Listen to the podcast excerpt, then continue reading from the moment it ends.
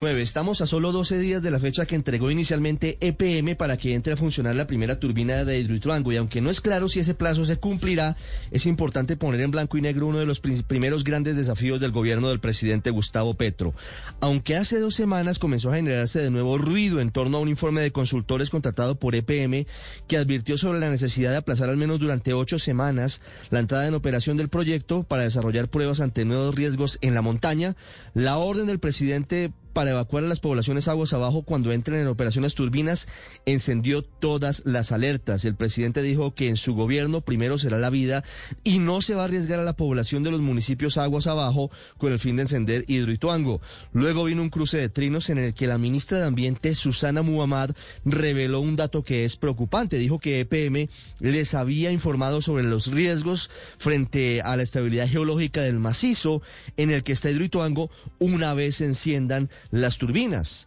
que será en teoría en los próximos días. Mientras tanto, el alcalde de Medellín, Daniel Quintero, en Twitter puso varias fotos de cómo avanzan las pruebas finales, diciendo que están listos para la entrada en operación de la central hidroeléctrica y el gobernador de Antioquia, Aníbal Gaviria, se sumó al gobierno y dijo, estamos listos para que haya aquí unas medidas preventivas para evitar que haya emergencias aguas abajo. No se habla de un asunto menor, se habla de que están en riesgo más de 40 mil personas en Valdivia, en Tarazá y en Cáceres en caso de que haya una emergencia por cuenta del taponamiento del río Cauca una vez entre en operación Hidroituango. Pero estamos también ante un riesgo mayúsculo de desabastecimiento de energía en el año 2025 y 2026 en caso de que Hidroituango o se demore en entrar en operación o eventualmente no lo haga. Por eso es muy importante que el Ministerio de Minas determine qué está pasando, que haya una revelación clara ante el país sin secretismo sobre cuál es el estado de cosas hoy de Hidroituango y muy importante saber si el gobierno